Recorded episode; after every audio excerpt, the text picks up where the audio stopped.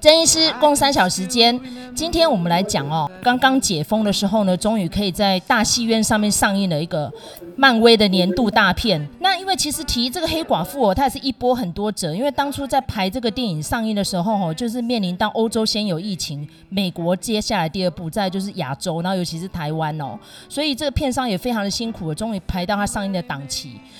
这个剧情本身呢，我觉得嗯好，没关系，我们交给卢卡跟大家说一下大概在讲什么好了。来，卢卡，不讨喜的事情就交给我就对了哈。这个那个，因为其实黑寡妇哦，她身负重任啦，很多呃人就是在经过一年多的封锁之后，回到戏院的第一部戏就是黑寡妇啦。那呃，其实大家也都是在这个呃前面复仇者联盟得知这个黑寡妇的死讯之后哈，那也是非常期待，就是说能见黑寡妇最后一面。所以呢，我想可能是因为期待值很高的关系，所以呃导致于这部片子其实它的口碑算是没有没有开得很好。那他其实这个呃黑寡妇的时间轴呢，是在这个他们呃呃两个呃就是他们的联盟分裂了之后，然后呃这个黑寡妇呢，他就是变成是一个呃呃目标哈，就是要逮捕他，所以他就在到处逃窜。那在这个过程当中呢，他就遇到了这个模仿大师哈，那模仿大师就是跟他。呃，就是跟他争夺了一一箱红色的东西。那这个红色的东西呢，是这个可能是黑寡妇她的这个妹妹哈寄给他的。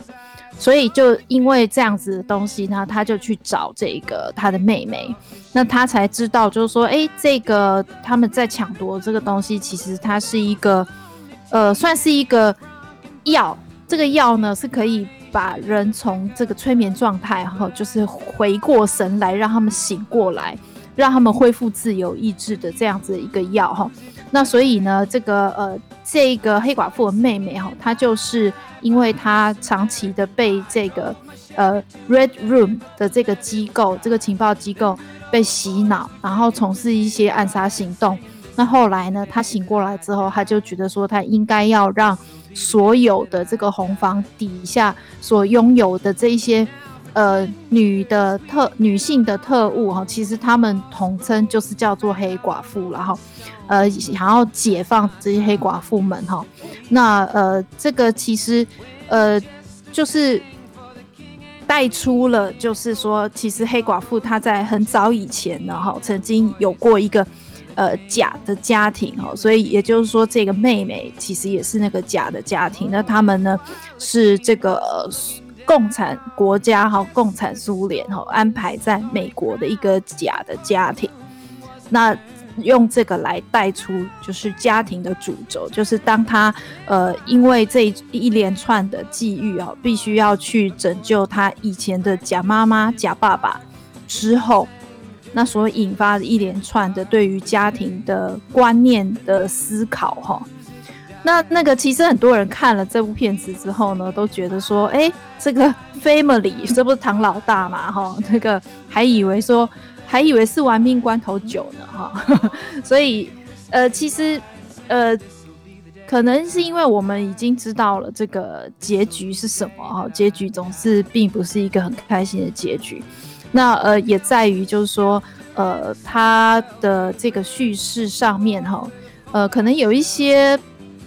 我觉得可能也是，呃，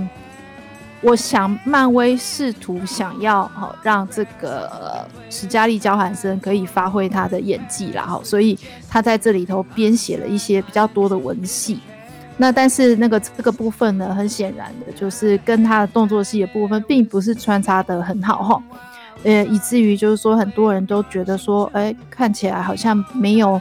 很好看的感觉。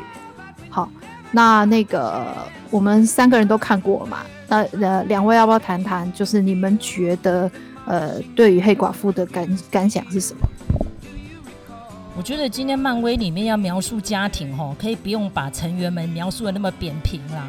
我觉得非常的遗憾，就是 我看到那个里面那个爸爸跟妈妈跟那个妹妹的互动，我觉得一点感觉都没有哎、我觉得在漫威系列里面，让我对家庭特别有感觉的，就是《X 战警》系列，尤其是其中有一集，就是万磁王，他已经躲到一个荒郊野外，他已经都结婚成家了，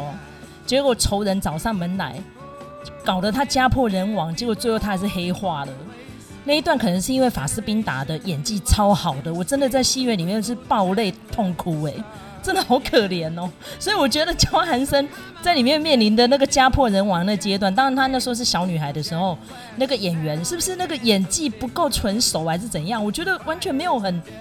很痛苦的感觉、欸，所以我我整个电影我看的是怅然若失啊，不知道郑医师的感觉怎么样？我觉得。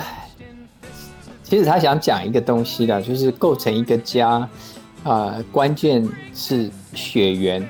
还是血缘之外的事情。好，那我这部电影，它即便麦嫂觉得不深刻，好，但是我觉得在啊、家这个部分，哦，包括就是亲子啊的关系，或者是啊这个姐妹的关系。即便没有血缘，我记得有一部电影，好像就在哦，那个日本那个电影啊，小偷小偷家族啦。对对对对对，他他就是一个很好的典型啊，就是大家都没有血缘关系，可是不管是这中间如何的，你看到那种很奇怪啊，或者是说很好玩的一些互动，但是它就是一个家。好，但所以我们对于家，啊，或是这个，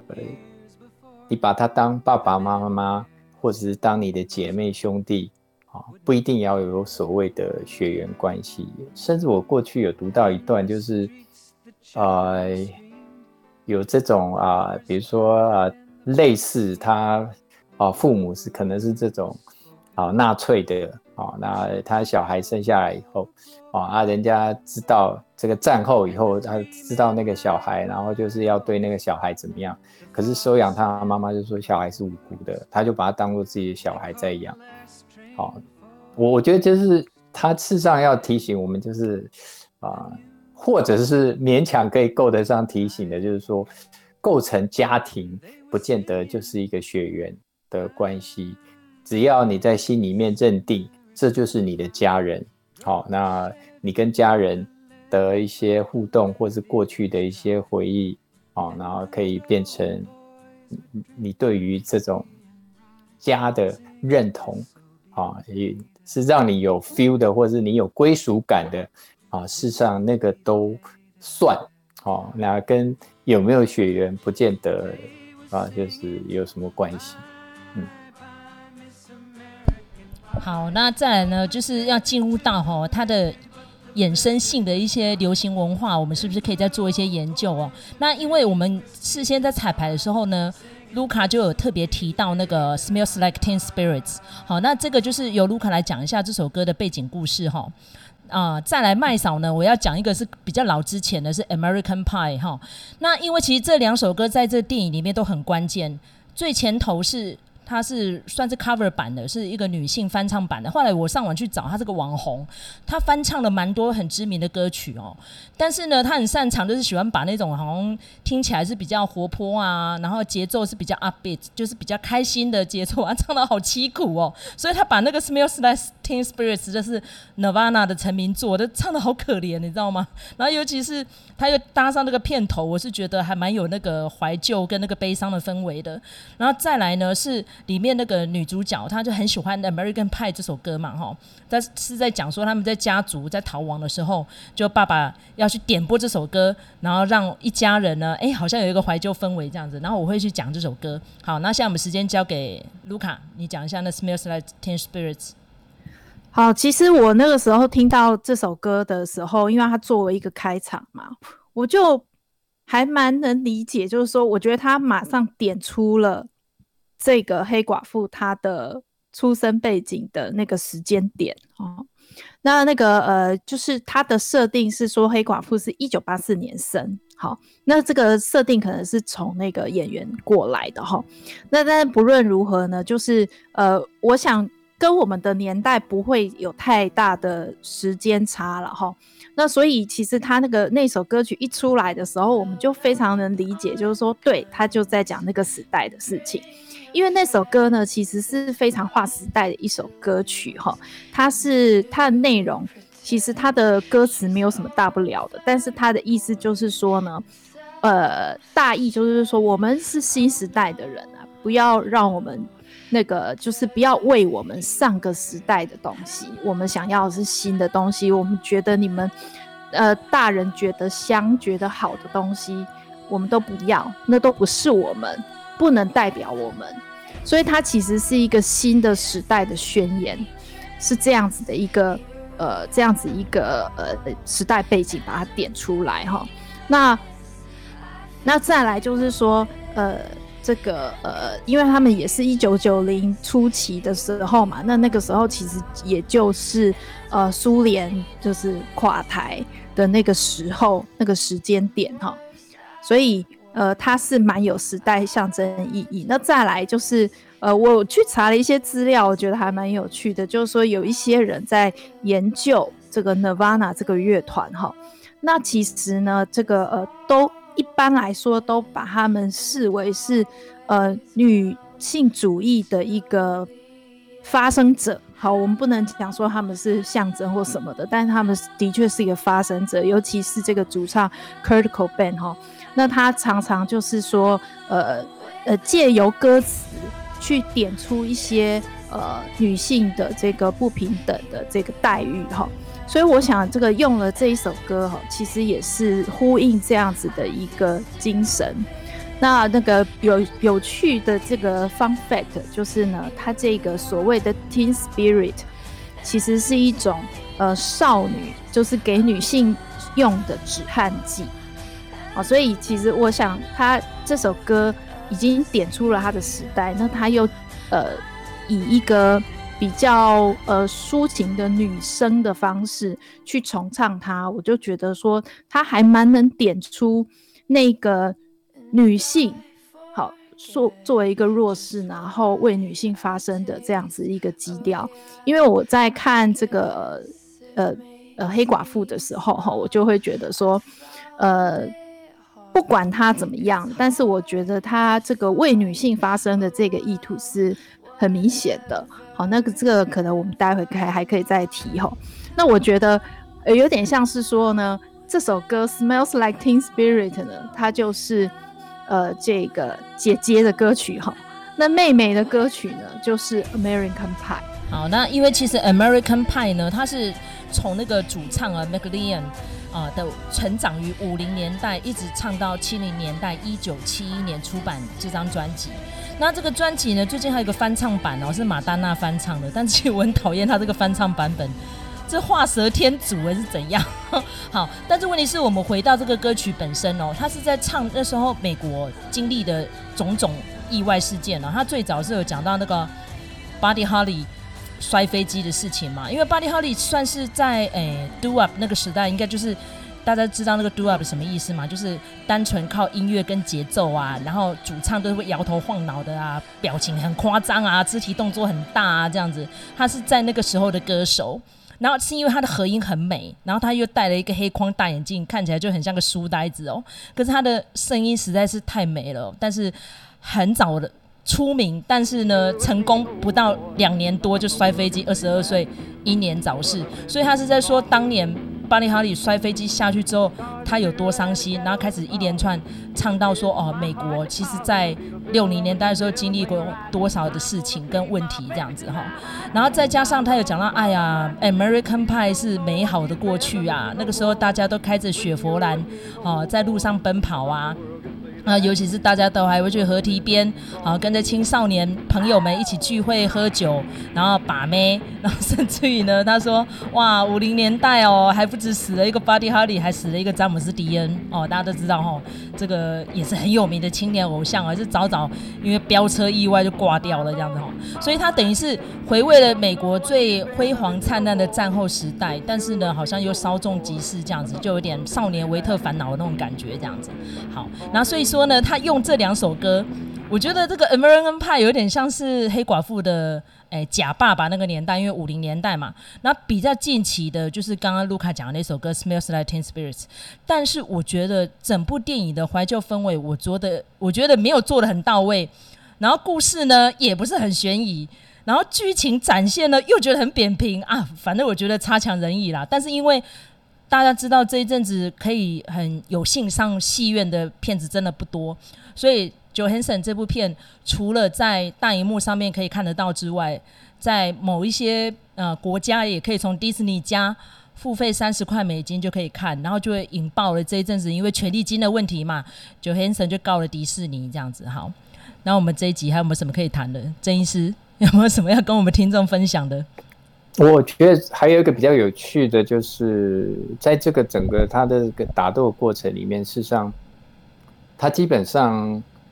哦，他是要拯救那些黑寡妇嘛，对不对？对。哦，所以他基他们在这个打斗过程里面，基本上都不是要去伤害对方，只是要保护自己，然后有机会就是要把那个解救他们的那个。家属把他那个拿出来哈，放给他们闻。好，我觉得这是比较有趣的。包括就是最后，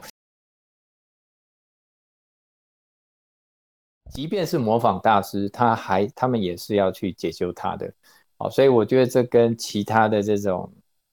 啊，漫威比较不一样，就是那种一定要对方死的这种啊，这是比较不同的。啊，我看到就是啊。他如果有一些比较跟其他漫威不一样的啊，就是那种是正邪不两立的那种的感觉，我觉得在这这一部比较没有这个味道。这一部就是啊，已经跳出来的人要去解救还在卡在里面的人。当然，如果你用女性主义来做一个延伸，哦，那当然是这这个电影里面的它的主轴啊，基本上有一个。呃，我觉得还蛮清晰的一个女性主义啊，在里面这样子。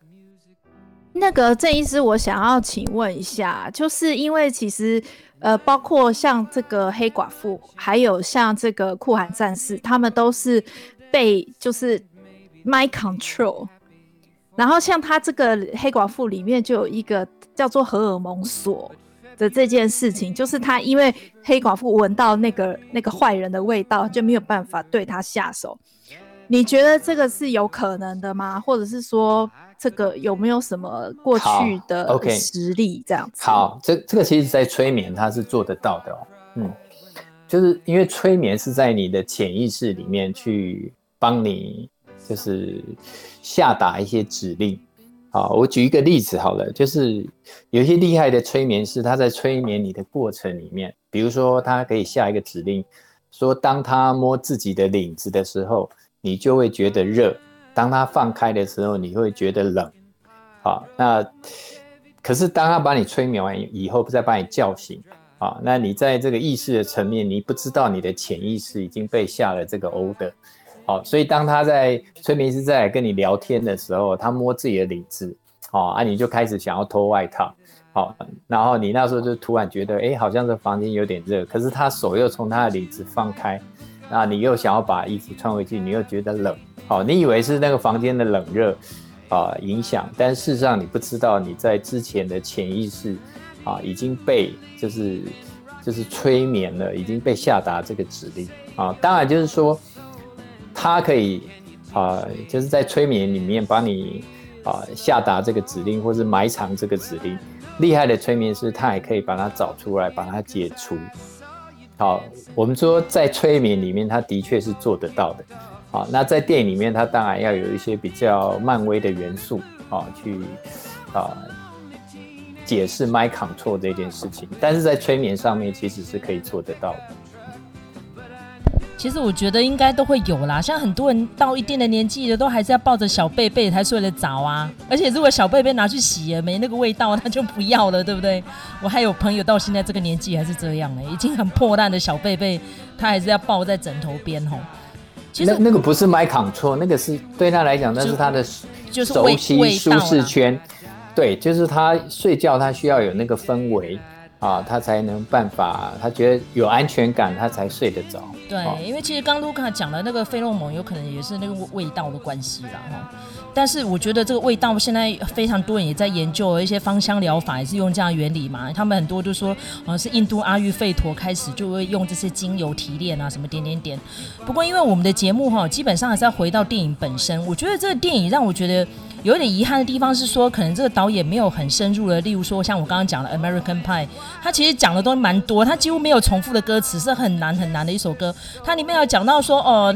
呃，有 Bob Dylan 啊，还有 John Baez 啊，哈，大家都知道那是乌兹达克那时候反战的时候，还讲到越战，还讲到那时候的英伦入侵哦，有 Rolling Stone 啊、Beatles 啊这些乐团，所以在那个时代的氛围里面放这首歌，然后跟这个电影，我觉得就是格格不入，这电影完全没演到这些啊。然后后来呢，他用 Smells Like Teen Spirits 像刚卢卡讲的有女性主义，所以这部电影呢是用女主角来做担纲，什么点点点。可是你有看得出来女性主义在这电影有怎么样的呈现吗？除了主角是女性之外，所以我觉得她的表现是比那个呃 Captain Marvel 还糟。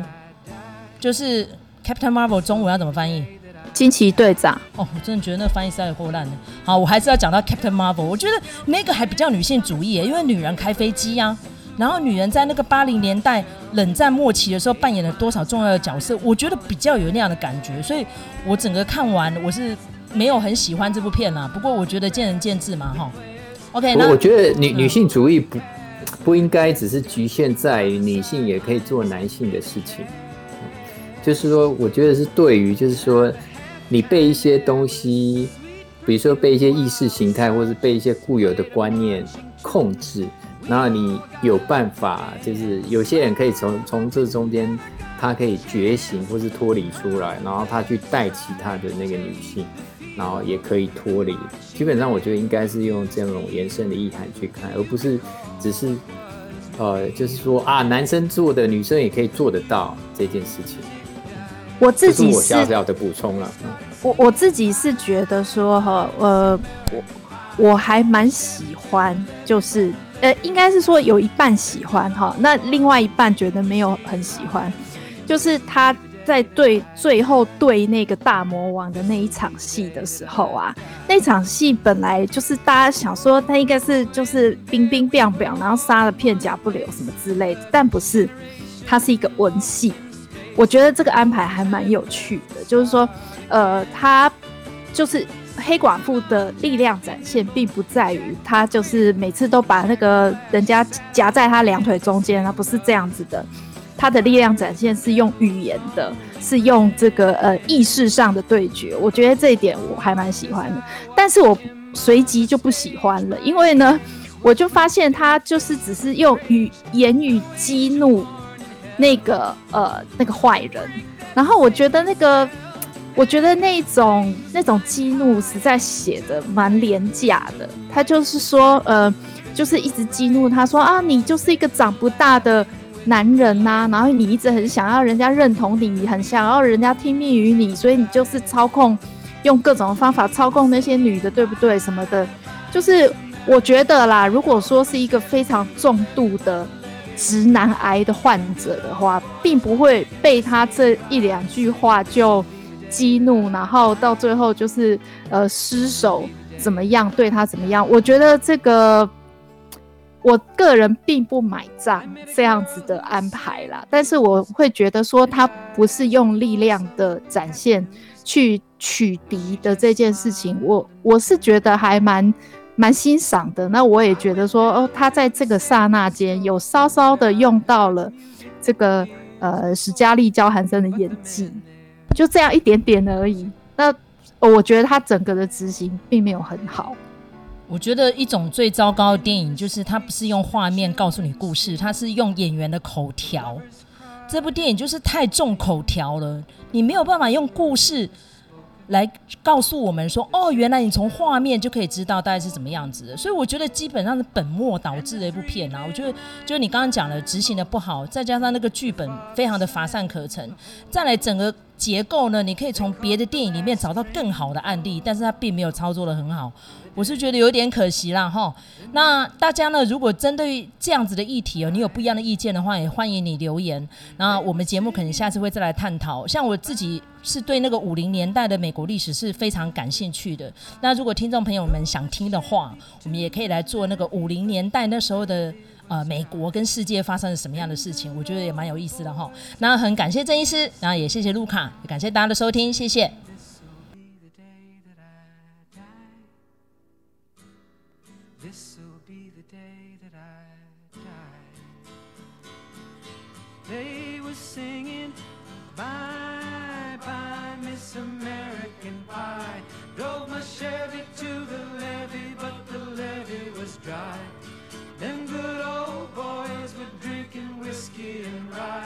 singing, This'll be the day that I die.